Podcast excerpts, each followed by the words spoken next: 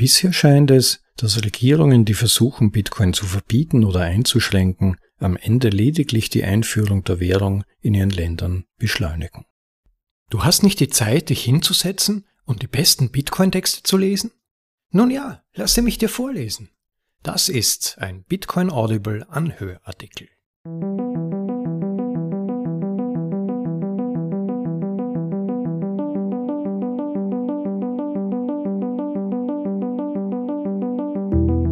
Herzlich willkommen zu Folge Nummer 17 von Bitcoin Audibles in deutscher Sprache, den besten Artikeln aus dem Bitcoin Space für euch in deutsche Sprache übersetzt und zum bequemen Anhören für unterwegs oder daheim.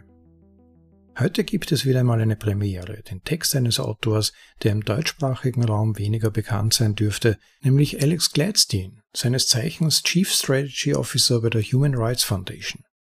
Seine Analysen sind stets interessant zu lesen, finde ich, und heute geht es um die uns ständig bewegende Frage, ob und auf welche Weise gegebenenfalls Regierungen Bitcoin angreifen oder schaden könnten. Es vergeht keine Woche, in der er nicht sorgenvoll auf die neuesten Bitcoin-Direktiven irgendeines Staates geschielt würde, aber auch keine Woche, in der wir nicht erleben, dass Bitcoin weiterhin gerade überall dort zu wachsen scheint, wo Staaten allzu rigide und ausbeuterisch ihren Bürgern gegenüber werden. Insofern ein ganz spannendes Thema und ich werde das seit dem Erscheinen des Artikels Beginn 2021 war das etwa doch noch einige relevante neue Entwicklungen gab, noch einen kleinen Kommentar hinzufügen. Ich wünsche euch eine gute Zeit beim Zuhören bei Können Regierungen Bitcoin stoppen? Im Originaltitel Can Government Stop Bitcoin von Alex Gladstein. Seit seiner Erschaffung vor mehr als zwölf Jahren ist Bitcoin ungeschlagen.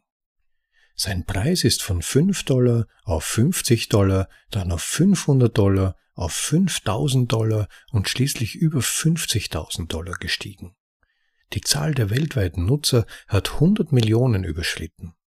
Die Netzwerksicherheit des Systems, die Anzahl der Entwickler und neue Anwendungen sind auf Allzeithochs. Dutzende von Unternehmen, darunter Tesla und Square, haben damit begonnen, Bitcoin in ihre Rücklagen aufzunehmen. Dieser weltweite Erfolg bedeutet aber nicht, dass man nicht versucht hätte, Bitcoin zu stoppen. Tatsächlich hat das digitale Geldprojekt eine Vielzahl von Angriffen überstanden, die teilweise seine Existenz bedrohten. Es gibt zwei Hauptvektoren. Netzwerkangriffe auf die Software- und Hardwareinfrastruktur und legale Angriffe auf Bitcoin-Benutzer. Bevor wir sie untersuchen und überlegen, warum sie versagt haben, fangen wir am Anfang an. Im Januar 2009 startete ein mysteriöser Programmierer namens Satoshi Nakamoto Bitcoin, ein Open-Source Finanznetzwerk mit großen Ambitionen. Die Zentralbank durch ein dezentralisiertes Peer-to-Peer-System ohne Herrscher zu ersetzen. Es würde ein programmierbares, hochfungibles, also austauschbares Token verwenden, das wie elektronisches Geld ausgegeben oder wie digitales Gold gespart werden könnte.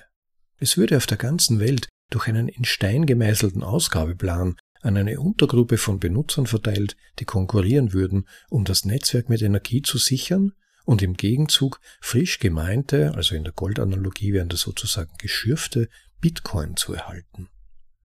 Anfangs waren die meisten Leute verständlicherweise skeptisch und nur wenige achteten darauf. Es hatte schon früher Versuche gegeben, E-Cash zu schaffen, und alle waren gescheitert. Niemand war in der Lage gewesen, herauszufinden, wie man dezentralisiertes, unkorrumpierbares Geld schafft oder wie man ein System aufbaut, das von Regierungen nicht gestoppt werden kann. Doch rund um Bitcoin wuchs eine kleine Community, die genau das versprach. Unter der Leitung von Satoshi und Hal Finney diskutierte, bastelte und verbesserte diese Gruppe von Bilderstürmern die Software in ihrem ersten Jahr und verwendeten ihre Computer zum Schürfen von 50 wertlosen Bitcoin alle 10 Minuten. Irgendwann entschied jemand, dass diese virtuellen Token es wert genug waren, um sie im Gegenzug für ein reales Gut anzunehmen. Am 22. Mai 2010 zahlte ein Entwickler namens Laszlo Hanjec 10.000 Bitcoin für zwei Papa John's Pizzen zu einem Wechselkurs von 0,1 Cent pro Bitcoin. Niemand hätte ahnen können, dass Laszlos Pizzabestellung eines Tages so kostspielig werden würde. Heute ist diese Bestellung mehr als 500 Millionen Dollar wert. Seit den Anfängen des PC-Mining und der Silk Road, das ist ein Verweis auf den später als illegal erklärten Bitcoin Darknet Marktplatz, ist Bitcoin zu einem globalen Phänomen geworden. Niemand weiß, wer Satoshi ist, aber wenn seine oder ihre Gründung ein Unternehmen wäre, wäre es eines der zehn wertvollsten Unternehmen der Welt. Bitcoins Fangemeinde ist von ein paar Pseudonymen auf Cypherpunk Messageboards auf solche wie Twitter-CEO Jack Dorsey, Tesla-CEO Elon Musk, Harvard-Professor Niall Ferguson, Fidelity-CEO Abby Johnson, Schauspielerin Lindsay Lohan, Sänger Soulja Boy, Skateboarder Tony Hawk, Investor Paul Tudor Jones und andere angewachsen. Bitcoin hat sein eigenes Unicode-Zeichen, das B eine Branchenkonferenz, die diesen Monat abgehalten wurde und sich darauf konzentrierte, wie Bitcoin in Unternehmensrücklagen integriert werden kann, zog mehr als 6000 Unternehmen an. Das MIT verfügt über ein Forschungszentrum, das zur langfristigen Bitcoin-Sicherheit beiträgt. Bitcoin-Märkte sind in praktisch jedem Land und in jeder größeren Stadt der Erde aufgetaucht und lokale Händler von Caracas über Manila bis Moskau sind bestrebt, den Bitcoin-Tauschhandel mit lokaler Währung anzubieten. Millionen von Menschen in Nigeria, Argentinien, Iran, Kuba und darüber hinaus verwenden jetzt Bitcoin, um ihrem lokalen Währungssystem zu entkommen und entscheiden sich für etwas mit einer besseren Erfolgsbilanz als Wertspeicher als der Naira, Bolivar, Rial oder der Peso. Diese Menschen können ihre Bitcoin mit einem privaten Schlüssel, vergleichbar mit einem Passwort, kontrollieren, den sie auf einem Telefon, USB-Stick, auf Papier oder sogar mittels auswendig gelernter Wortlisten speichern können und die Währung innerhalb von Minuten an Familie oder Freunde überall auf der Erde senden, ohne dass dazu die Erlaubnis von irgendeiner Behörde erforderlich wäre. Die Mainstream-Medien stellen Bitcoin typischerweise als einen wild gewordenen Pennystock oder eine neue Art von digitaler Tulpenmanie dar. Aber die Realität ist, dass Bitcoin ein politisches Projekt ist, das droht, das von Davos vorgegebene Wirtschaftssystem grundlegend zu stören, wobei alle von Janet Yellen bis Christine Lagarde Angst vor seinem Aufstieg zum Ausdruck bringen und seine Regulierung fordern. Regierungen behalten ihre Macht zum Teil dadurch, dass sie Geld ausgeben und kontrollieren. Bitcoin ist ein neues Modell, das Geld ohne Regierungen ausgibt und absichert. Die große Frage ist also, warum haben Regierungen oder Megakonzerne es nicht gestoppt? Und wenn Sie in naher Zukunft versuchen, Bitcoin anzugreifen, wie würde das aussehen? Es gibt eine enorme Menge an Spekulationen im Internet darüber, wie Bitcoin angegriffen werden könnte, aber nur wenige halten inne, um darüber nachzudenken, warum es nicht bereits zerstört wurde. Die Antwort ist, dass es für immer mehr Menschen politische und wirtschaftliche Anreize gibt, das System voranzutreiben und seine Sicherheit zu stärken, sowie starke politische, wirtschaftliche und technische Hemmnisse, die Angriffe abschrecken. Sicherlich ist Bitcoin nicht so klein, um die Aufmerksamkeit von Regierungen auf sich zu ziehen.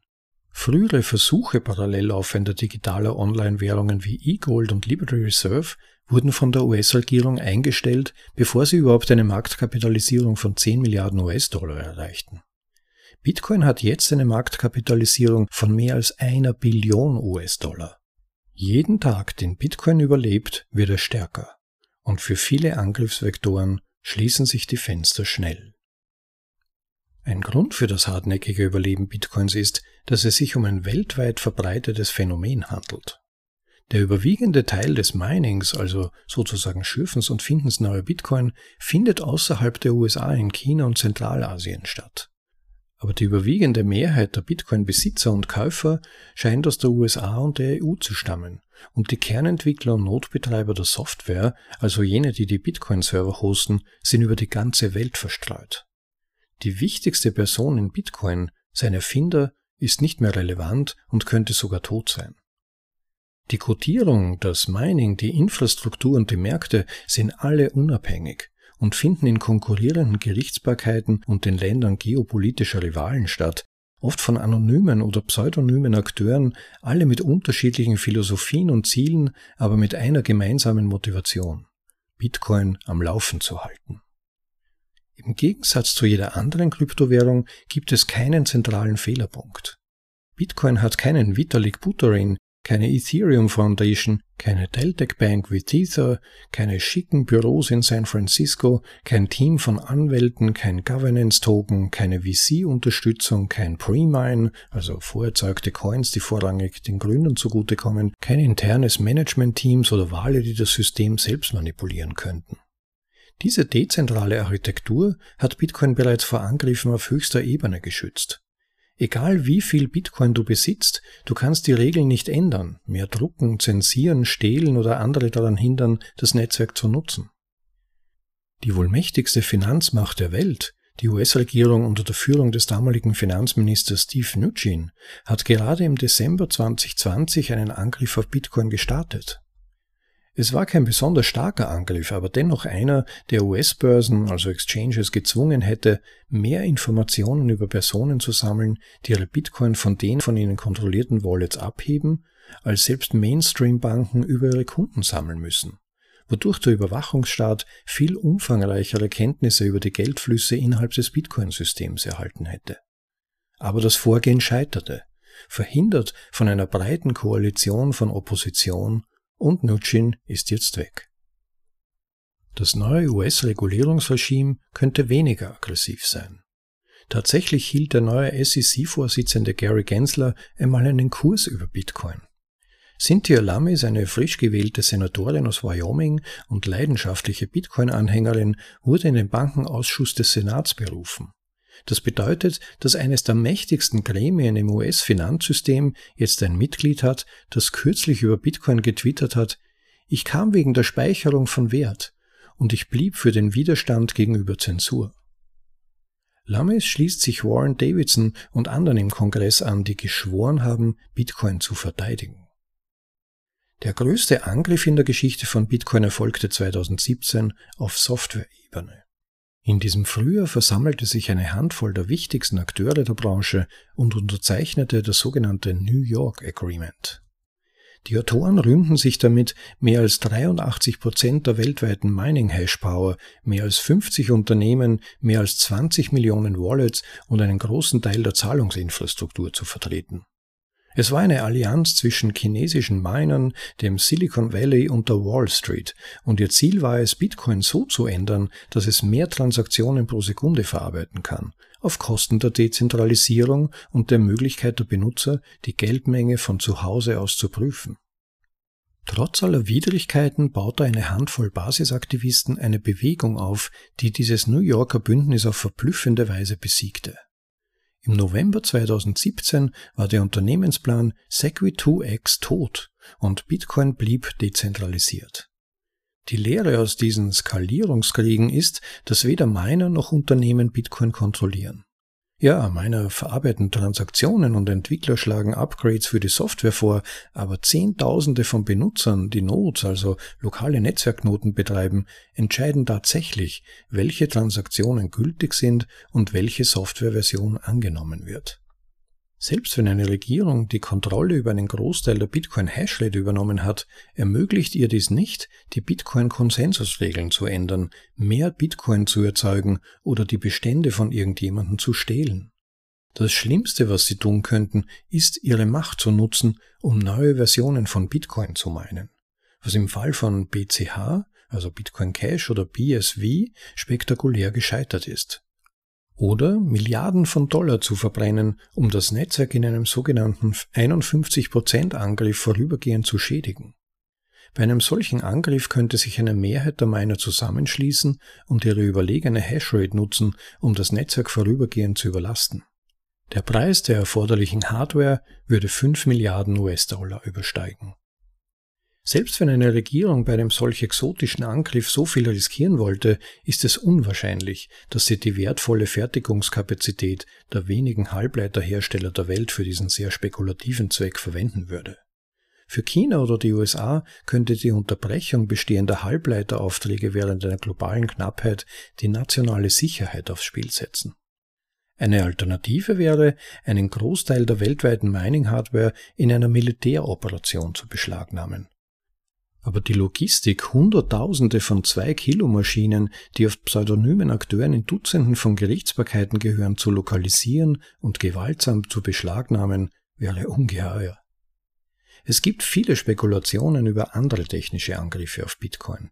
Mining-Pools, die Transaktionen zensieren, doch Miner verdienen mehr Geld, wenn sie nicht zensieren, können schnell zu nicht zensierenden Pools wechseln und auch auf Software wechseln, die eine Zensur unmöglich macht oder eine globale Internetabschaltung, dies wäre störend, aber nicht fatal, oder Hintertüren in der Mining-Hardware.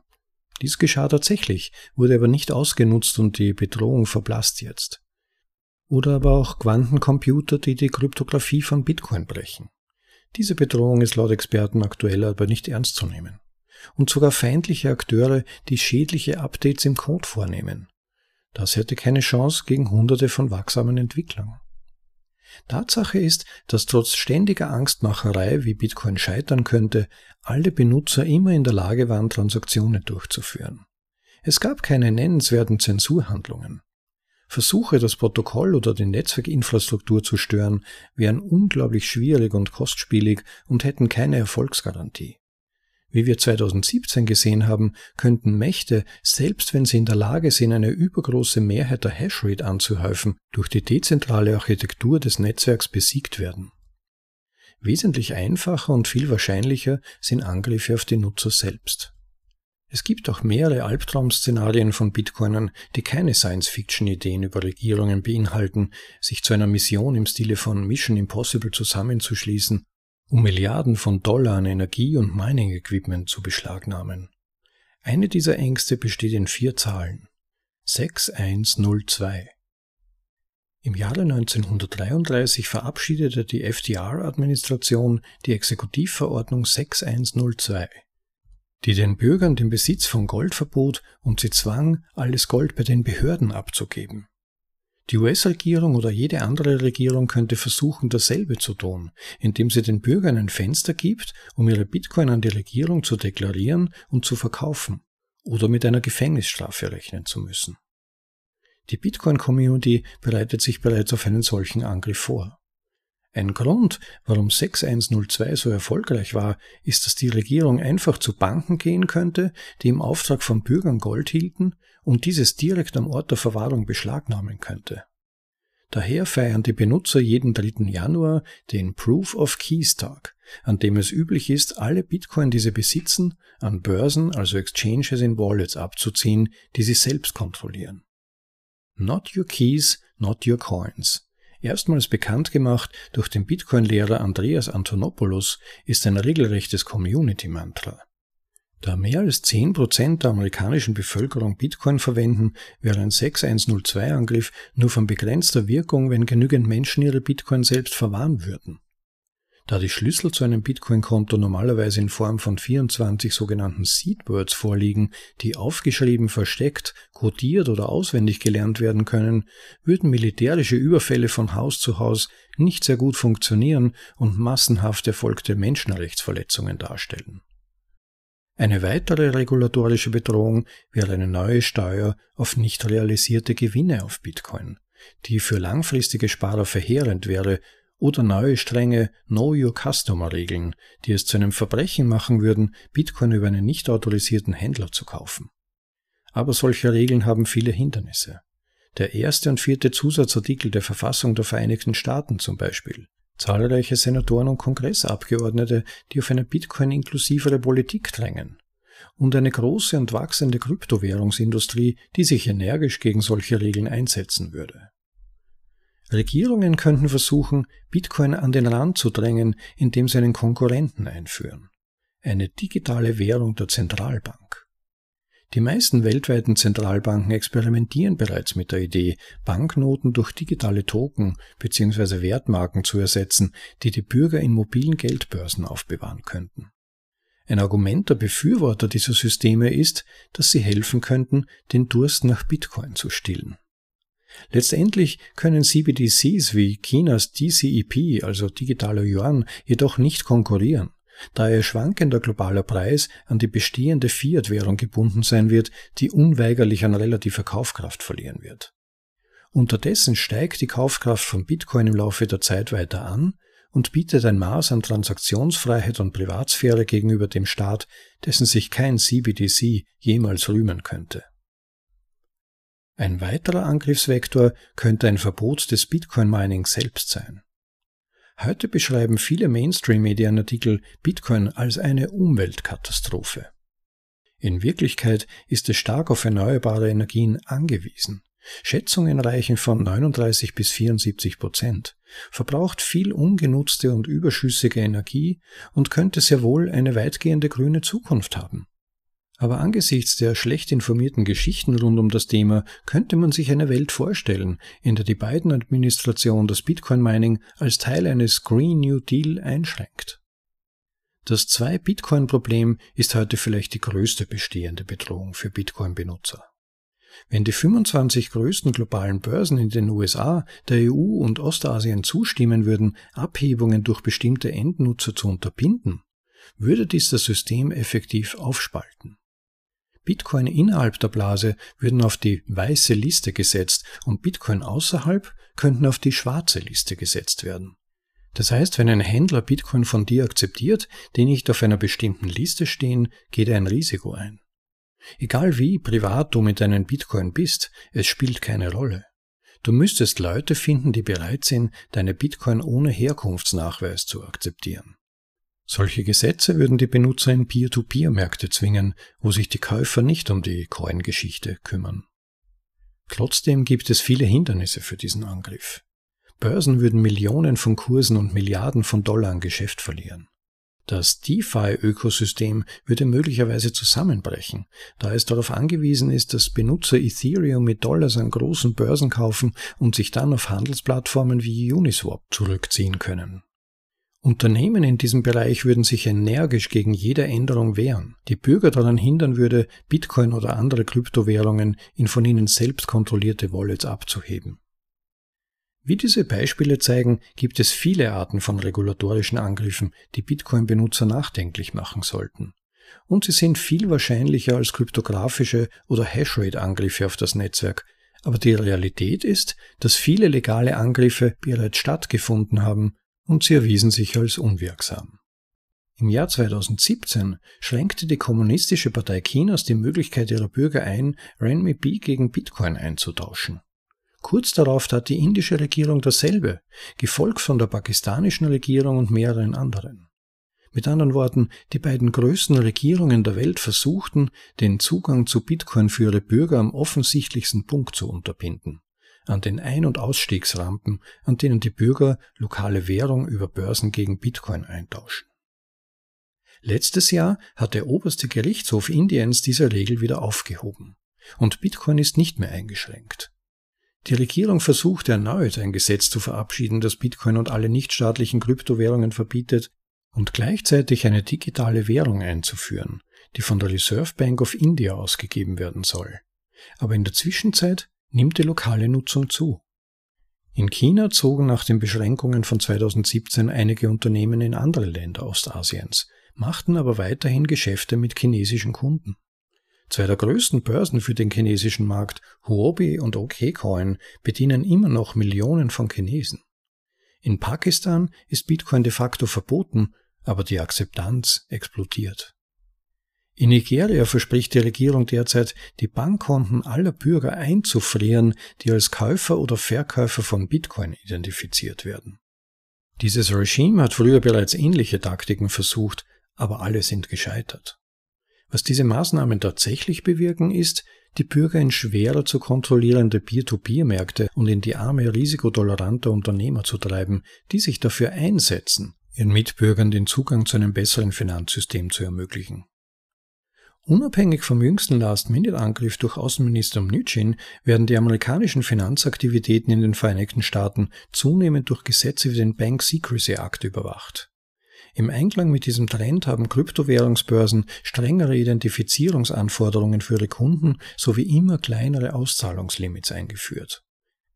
Bisher sind die Amerikaner jedoch immer noch leicht in der Lage, Bitcoin zu kaufen und es in von ihnen kontrollierte Wallets abzuheben.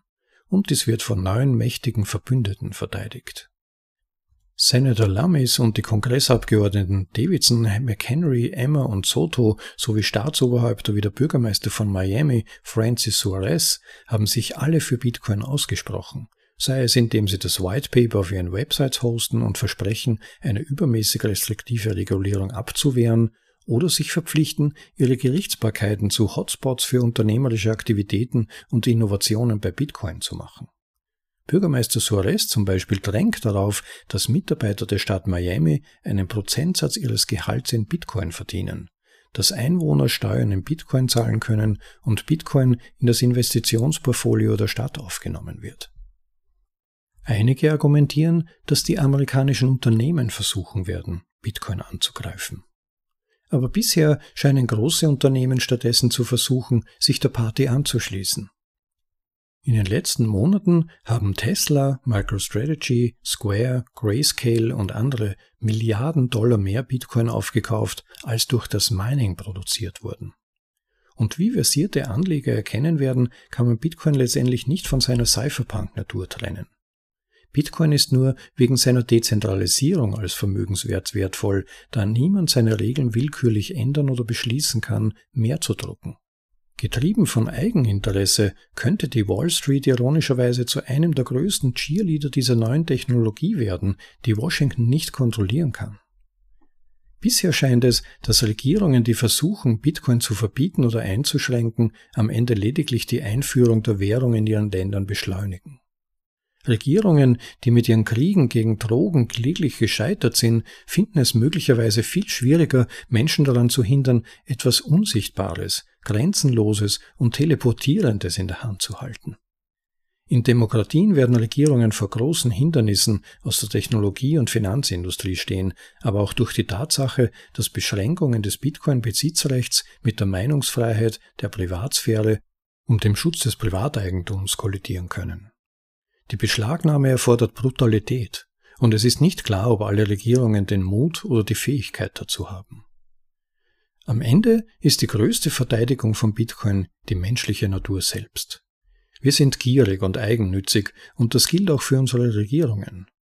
Einige Behörden beginnen bereits mit dem Mining oder fördern das Mining. Dies geschieht überall, von Peking über Kentucky und Sibirien bis zur Ukraine. Mit steigendem Preis akzeptieren immer mehr Bitcoin als langfristige Wertspeicherungs- und Inflationsabsicherung. So wie einige Regierungen mit schwachen Währungen zur Dollarisierung gezwungen wurden, könnten andere in Zukunft gezwungen sein, Bitcoin zu akkumulieren. Es ist ein rivalisierender Planet. Warum sollte eine Regierung Bitcoin angreifen, wenn sie mehr davon profitieren könnte, ihr Energiemonopol zu nutzen oder Fiat zu drucken, um etwas davon zu kaufen? Die Reichen und Mächtigen werden immer Systeme entwerfen, von denen sie vor allen anderen profitieren. Das Genie von Bitcoin besteht darin, diese grundlegende Realität auszunutzen und sie zu zwingen, sich zu engagieren und beim Betrieb des Systems zu helfen, anstatt es anzugreifen. In einer Welt mit freundlichen US-Regulierungsbehörden, Schurkenregimen, die Bitcoin meinen, um Dollar zu drucken, und Bürgern der Welt, die einen Vermögenswert fordern, der nicht weginflationiert werden kann, schwindet der Anreiz, Bitcoin anzugreifen. Am Ende besteht die einzige Möglichkeit, Bitcoin zu zerstören, darin, die Umstände so zu gestalten, dass die Leute Bitcoin nicht mehr brauchen wenn niemand einen abwertungssicheren, zensurresistenten, erlaubnisfreien, grenzenlosen, nicht diskriminierenden, teleportierenden Vermögenswert haben will, dann wird ihm niemand Energie zuführen und er wird sterben. Vielleicht kann die Menschheit eine andere Technologie entwickeln, die diese Bedürfnisse anspricht. Aber bis dahin wird Bitcoin gedeihen. Und das war der Text. Können Regierungen Bitcoin stoppen? Im Originaltitel Can Government Stop Bitcoin von Alexander Gladstein im Februar 2021. Alex Gladstein ist Chief Strategy Officer bei der Human Rights Foundation, einer gemeinnützigen Organisation, die sich für bürgerliche Freiheiten in autoritären Gesellschaften einsetzt. Folgt ihm auf Twitter. Sein Handle ist Gladstein, schreibt sich das, G-L-A-D und dann Stein. Nicht nur schreibt er immer wieder hervorragende analytische Artikel, sondern er ist auch überzeugter Bitcoiner und erlebt durch seine berufliche Tätigkeit aus erster Hand, was für eine zum Teil sogar lebenswichtige Hilfe Bitcoin für Menschen gerade in Ländern darstellen kann, die nicht unseren Vorteil von zumindest noch, muss man sagen, relativ stabiler Währungen und auch noch relativ offener Systeme und Regierungen haben. Ja, viel ist passiert seit dem Erscheinen dieses Artikels. Alex Gladstein hat ja sehr gut aufgezeigt, wie die verschiedenen Angriffsvektoren für Bitcoin zum Teil mittlerweile schon irrelevant geworden sind, einfach aufgrund der Größe des Systems und der Verbreitung der weltweiten und zum Teil aus spieltheoretischer Sicht relativ unwahrscheinlich sind oder geworden sind und äh, einige andere Punkte, die ihn mehr nachdenklich gemacht haben. Und dazu gehörte zum Beispiel die Dominanz im Mining, die potenziell zumindest ein Problem darstellen könnte. Und da ist ja doch etwas sehr Interessantes passiert. Erst letztes Jahr, plötzlich war es in den Headlines. Bam! China verbannt Bitcoin. Mining ist verboten nach, ich glaube, 24 oder 48, ich weiß es nicht mehr genau, Ankündigungen in diese Richtung, ist es tatsächlich dann passiert.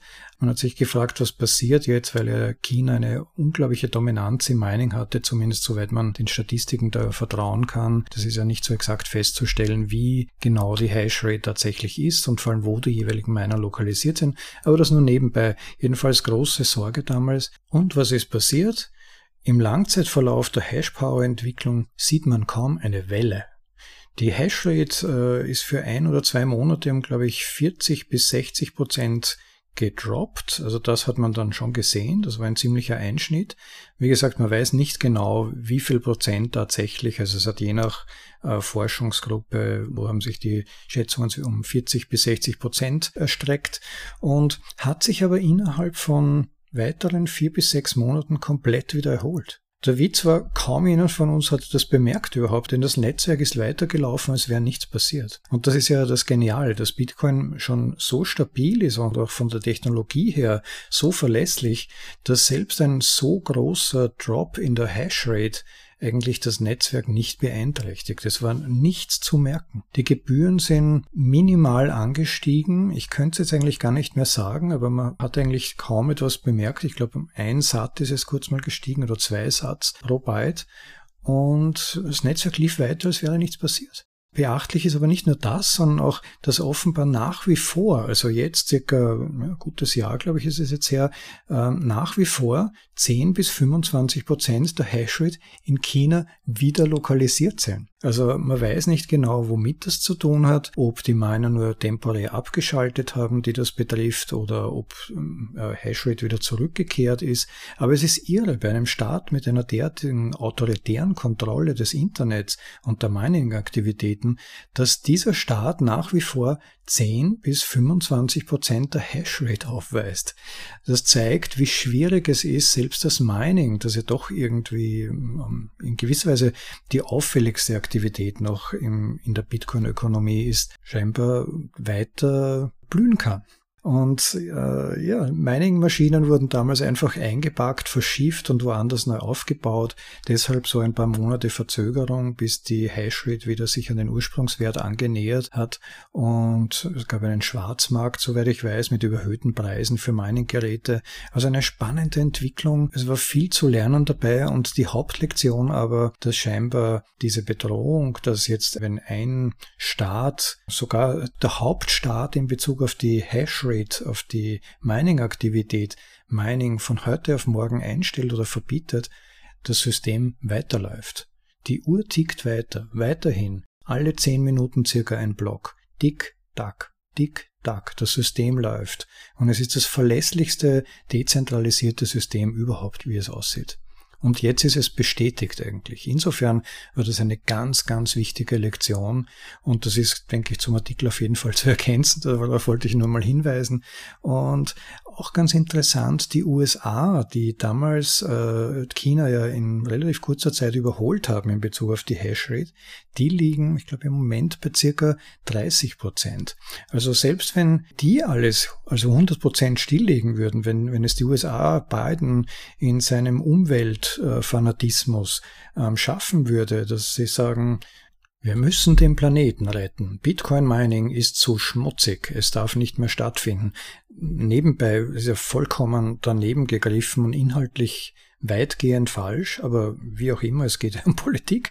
Also wie gesagt, selbst wenn die USA das tun würden, also 100 Prozent dieser neuen Mining-Dominanz, die jetzt die USA im Moment hat, verhältnismäßig, stilllegen, würde nur 30 Prozent maximal fehlen in der weltweiten Hashrate.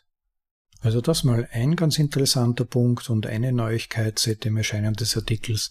Was mir auch noch aufgefallen ist, äh, war die Entwicklung und das Wachstum von Bitcoin in Richtung einer Akzeptanz als Treasury, also als Rücklage. Und zwar nicht nur für Unternehmen, da ist natürlich auf äh, MicroStrategy, Tesla und so weiter hinzuweisen, die äh, sehr große Mengen von Bitcoin als Rücklage aufgenommen haben. Tesla hat wieder ein bisschen verkauft, aber nach wie vor einen respektablen Stock an Bitcoin sich behalten. Man muss sehen, wie das weitergeht. Es kann natürlich auf und ab gehen. Aber das Spannende war, dass das passiert ist. Aber es ist auch auf nationaler Ebene passiert. Dabei ist insbesondere natürlich äh, El Salvador zu nennen, die wirklich eine massive Bitcoin-Adoption begonnen haben. Wie immer, bei solchen Dingen ist es wirklich schwierig zu sagen, wie das dann in weiterer Folge verläuft. Ich gehöre zu denen, die es eher vorsichtig sehen. Man weiß nie, wie die Leute, die Hauptakteure sich hier in Zukunft verhalten werden. Wir alle haben schon Erfahrung gemacht, dass selbst begeisterte Bitcoin-Anhänger vorgeblich dann irgendwie sich auf Shitcoinery oder Betrüger oder was auch immer herausstellen. Aber wie auch immer, man muss respektieren, es ist da wirklich ganz, ganz viel passiert. Es wird scheinbar jetzt massiv sogar in Vulkanmining investiert. Ähm, da erfolgt viel Adoption und der Staat hat sich offenbar definitiv entschlossen, Bitcoin zu adaptieren und auch andere Staaten haben entsprechende Moves gemacht. Es ist halt, wie auch Alex Gladstein ja anklingen lässt in seinem Artikel, ein starker Anreiz für bislang noch kleine Staaten, die unter der Knute des IMF, also des Internationalen Währungsfonds und der internationalen Zentralbanken stehen. Es bietet einen Ausweg für die, einen Hoffnungsschimmer zumindest, sich aus diesem Joch zu befreien und einen eigenen Weg zu gehen. Und Bitcoin hat da sicher unglaublich viel Potenzial. Es hängt aber natürlich auch viel davon ab, wie dann diese Implementierungen und diese Rücklagen Bildungen erfolgen. Es sind viele ungeklärte Fragen noch damit verbunden, wie zum Beispiel das, was ich mich auch immer frage, wie wird das Key-Management dann eigentlich gehandelt? Hat dann der Staatspräsident den Key für alles? Wird er irgendwie aufgeteilt? Wie wäre es im Falle einer Nachfolgeregelung? Das sind ganz, ganz viele Fragen zu klären, die teilweise auch der Öffentlichkeit gar nicht bekannt ist, was da im Hintergrund vorgeht. Also ich wäre jetzt nicht zu super enttäuscht, wenn sich das irgendwie als Rohrkrepierer herausstellt am Ende. Aber das Wichtige ist passiert, der erste Schritt. Andere Staaten sehen zu und es gibt derzeit deutliche Hinweise darauf, dass auch andere kleine Staaten, zum Teil dort in der Region, aber auch andernorts auf der Welt überlegen, einige Schritte in diese Richtung ebenfalls zu tun. Und damit sehen wir alle live und erleben alle live mit, wie sich die Spieltheorie tatsächlich realisiert, wie das, was eigentlich früher immer schon geschrieben wurde, wenn man alte Artikel liest, wie zum Beispiel den auch schon von mir vorgelesenen Artikel Hyperbitcoinisierung, könnt ihr mal nachschauen bei uns im Archiv und auf der Website. Der ist verfügbar. Erst vor ein paar Wochen habe ich den vorgelesen, dass sich diese Dinge derzeit materialisieren. Und Schritt für Schritt, natürlich in Trippelschritten und manchmal geht es zwei Schritte vor, ein Schritt zurück, ähm, aber es geht weiter und es macht Fortschritte und es ist unglaublich spannend, finde ich, dazu zu sehen. Und insofern, allein seit dem Erscheinen dieses Artikels vor gut einem Jahr ist unglaublich viel passiert und wir haben neue Erkenntnisse gewonnen. Und natürlich ja, aber zum, um darauf zurückzukehren und nicht so weit abzuschweifen, wenn sich mehr und mehr Staaten beteiligen, ergibt sich Druck auf immer größere Staaten, sich mitzubeteiligen und keinen Wettbewerbsnachteil zu erleiden. Auch das ist ja Teil der Spieletheorie immer schon gewesen. Äh, mir sind noch ein paar andere Punkte während des Lesens des Artikels noch aufgefallen, die mir so ein bisschen gefehlt haben. Ähm, sie sind peripher erwähnt, aber nicht wirklich explizit und ich halte es aber für wichtig, um einen offenen Blick und auch so ein gewisses Gespür zu entwickeln für das, was da im Space vorgeht und auch wo potenzielle Fallen für Leute sind, die sich davon letztendlich auch persönliche finanzielle Sicherheit erhoffen. Äh, ich betrachte auch Altcoins als Angriff auf Bitcoin. Man könnte zum Beispiel durchaus behaupten, dass Ethereum mit all dem unglaublichen medialen Aufwand und all dem Hype, den nicht nur sämtliche Chains, die daran hängen, jede für sich erhalten, sondern auch Ethereum selbst eine Attacke auf Bitcoin ist. Und spätestens jetzt, nach dem Umstieg auf Proof of Stake, ist das ja sonnenklar. Also jetzt gehört dann genau wie im Fiat-System den Habenden noch mehr, die haben noch mehr Einfluss und können im Prinzip mit dieser Chain weitgehend tun, was sie wollen. Und es wird natürlich auch da spannend sein, das weiter mitzuverfolgen. Fakt ist, jeder Euro, jeder Dollar, der in Ethereum statt in Bitcoin geht, ist de facto Kapital, das von Bitcoin abgezogen wird und Kapital, das für einen potenziell weltverändernden, länderverändernden, Menschenleben verändernden System nicht verfügbar ist, zumindest for the time being. Diese Leute müssen dann erstmal auf die Nase fallen, sich die Finger verbrennen, das sind Prozesse von Monaten, von Jahren teilweise, wobei manche Leute kommen auch nach zehn Jahren noch nicht drauf, worum es hier eigentlich geht, in sogenannten Crypto Space. Aber das mal dahingestellt. Es wäre schon mal eine Überlegung wert, ob nicht bestimmte Kräfte, zum Beispiel in der Finanzwirtschaft, ein Interesse daran haben könnten, eher solche Projekte zu hypen und auch finanziell zu unterstützen, zu fördern, auch medial zu fördern, über diese mehr Kontrolle haben können. Während sie Bitcoin ja ist ein schwieriger Brocken, also den kann man nicht so einfach unterjochen, wie er spätestens auch der, Block Size War gezeigt hat. Das ist ein sehr diffiziler, schwer zu durchschauender Angriff auf Bitcoin meiner Ansicht nach, aber er existiert. Und das zeigt sich ja auch daran, wie immer mehr signifikante Mengen an Kapital in Richtung Altcoins fließen, die eigentlich spannende Schreibtischprojekte zum Teil sind, zum Teil auch den Anspruch haben, Geld zu sein, wobei das aus vielen Gründen ja gar nicht möglich ist, aber das ist ein anderes Thema. Jedenfalls mal wert darüber nachzudenken. Ein anderer Punkt, der mir noch aufgefallen ist und in der Liste fehlt, Kryptomedien, die Altcoins hypen. Zunächst mal zum noch Verständlichen, wie ich finde. Also ein Medium, sei das jetzt eine Website, die sich einschlägig spezialisiert, oder ein Podcast, so etwas wie das, was wir hier machen, oder ein YouTube-Channel, die sich jetzt nur auf Bitcoin konzentrieren würden, das wird wahrscheinlich nach einer gewissen Zeit zu wenig, zu langweilig sein. Sowas machen halt nur wir. Mit bitcoinaudible.de zum Beispiel und noch einige an, wenige anderen auch, die sich wirklich auf Bitcoin spezialisieren. Und da muss man aber dann noch sagen, das ist nur dann möglich und auch finanzierbar, wenn man es entweder als leidenschaftliches Hobby betreibt, aber von etwas anderem leben kann, oder wenn es wirklich Unterstützer gibt, die sagen, mir gefällt das, was du tust, mach weiter so, ich bin bereit dafür einen gewissen Betrag dir jetzt gleich zu schicken oder aber vielleicht dir sogar regelmäßig zu schicken, damit du das laufend am Leben erhalten kannst. Das ist eine Option.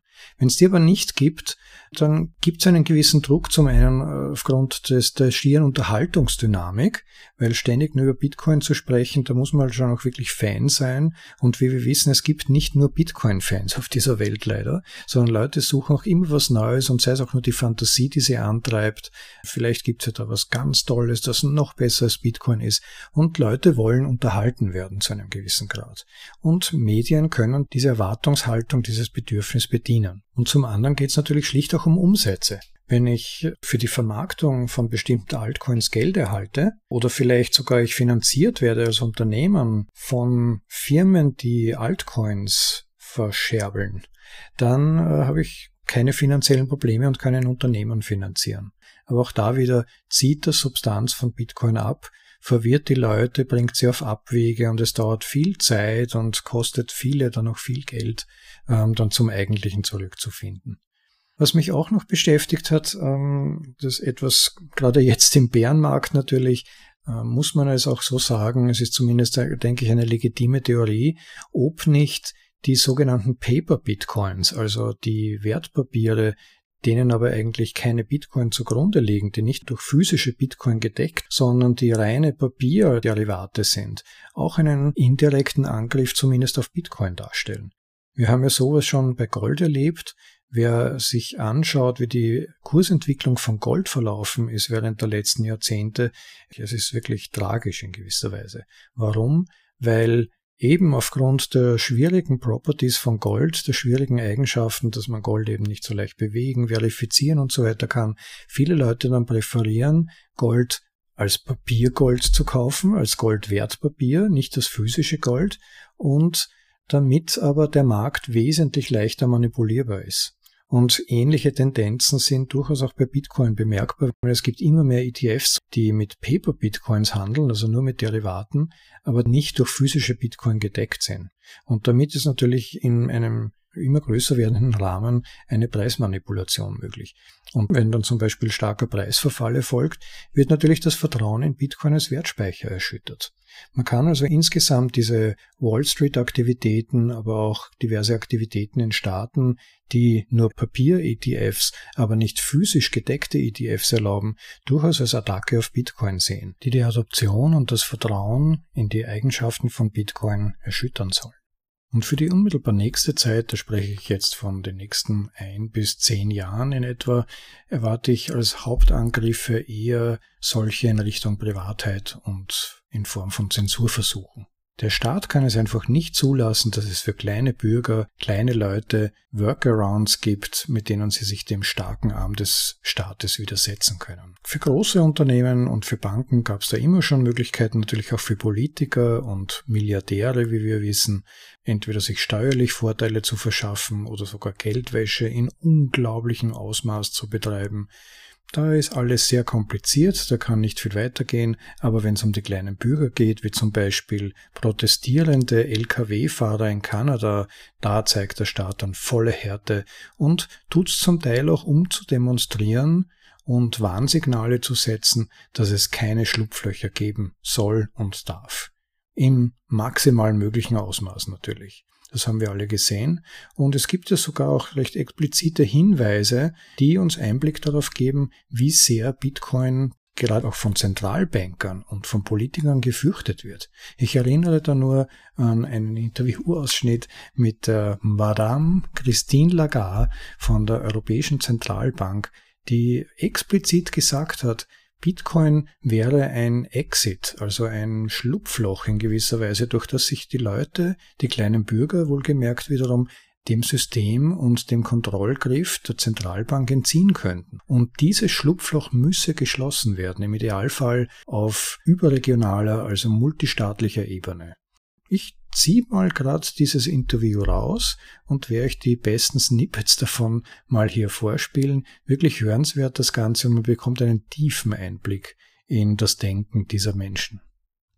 It is a speculative, it's, it's a speculative asset. Uh, by any account. I mean, when you look at the at the most recent developments upward and now the most recent downward trend, it's for those who had assumed that it might turn into a currency. Terribly sorry, but this is an asset and it's a highly speculative asset, uh, which um, which has conducted some funny business and some interesting and totally reprehensible money laundering activity.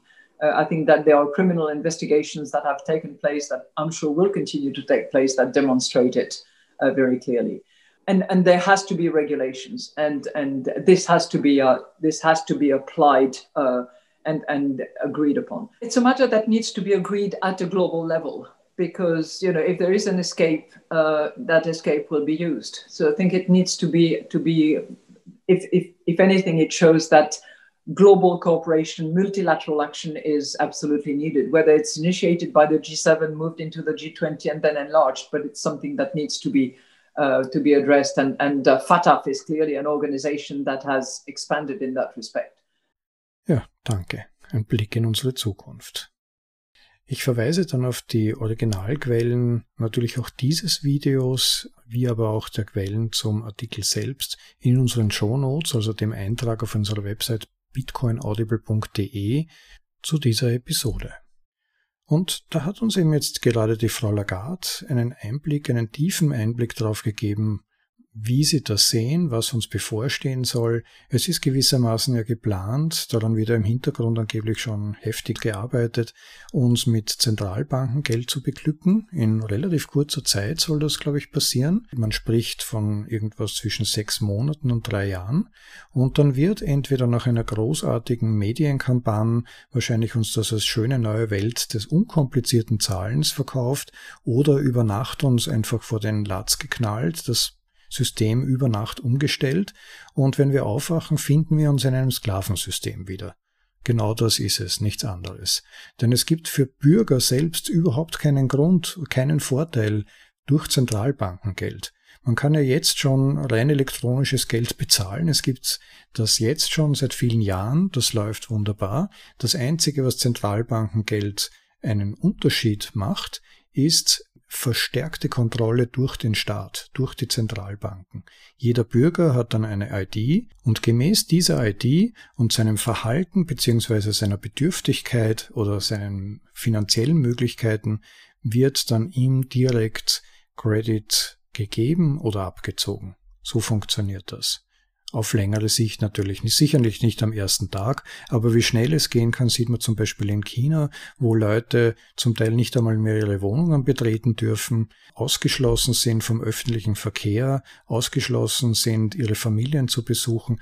Und diese Restriktionen gibt es dann zum Beispiel, weil man eine bestimmte Impfung nicht absolviert hat oder weil man eine regierungskritische Äußerung gemacht hat oder weil man, das wäre dann in unserem Breitegraden zum Beispiel zusätzlich vorstellbar, vielleicht sein CO2-Konto schon etwas überlastet hat, man ist vielleicht ein bisschen zu viel Auto gefahren oder vielleicht hat man zu viel Fleisch gegessen, weil die Abgase, die Kühe erzeugen, sind ja bekanntlich ein Albtraum für unseren Planeten, die Meere würden brennen und deshalb müssen wir Sie leider, Herr Müller, oder Sie, Frau Huber, einschränken und Sie dürfen den Rest des Monats nicht mehr Ihr kleines Stadtviertel verlassen.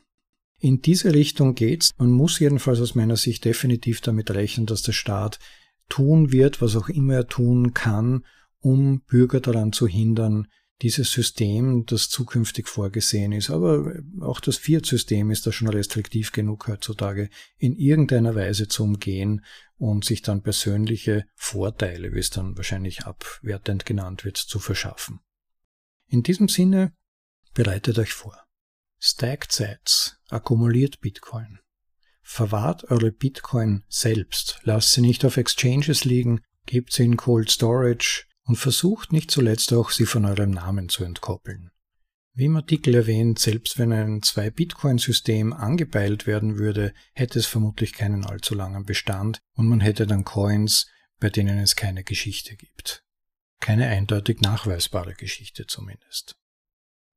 Die Zeiten werden relativ sicher härter werden die nächsten Jahre hindurch. Viele Staaten pfeifen aus den letzten Löchern, die Blasen haben historisch einzigartige Ausmaße erreicht und irgendwie scheinen wir es mit vielen Politikern aktuell zu tun zu haben, die keine Ahnung haben, was sie tun, die wie naive Kinder herumlaufen und alles zerstören. Ein Crash in irgendeiner Form wird also fast unvermeidbar sein. Und was wird dann passieren? Man wird leider euer Geld, euren Besitz benötigen, um alles wieder aufzubauen und alles wieder auf den rechten Weg zu bringen. So viel kann man aus historischer Erfahrung vermutlich schon heute schlussfolgern. Seid vorbereitet, ich für meinen Teil bereite mich jetzt erstmal aufs Bett vor, es wird Zeit. Ich hoffe, der Artikel von Alex Gleitstein und diese Folge insgesamt haben euch ein paar interessante Gedankenanregungen geliefert. Schaut doch mal auf unserer Website vorbei, bitcoinaudible.de. Nicht nur gibt's zu jeder Episode die Quellenangaben und weiterführenden Literaturverweise, es gibt jetzt auch einen Literaturabschnitt auf der Website selber in der Fußzeile zu finden, wo wir sukzessive so die besten Bücher rund um Bitcoin, rund um Ökonomie, Austrian Economics natürlich, Politik, Geschichte und so weiter Stück für Stück dort aufnehmen und euch anbieten, ja, zu lesen und weiter zu forschen. Und für heute habt auch ihr noch einen schönen Tag, was auch immer ihr gerade tut. Genießt das Leben, genießt die Zeit. Ciao, euer Rob.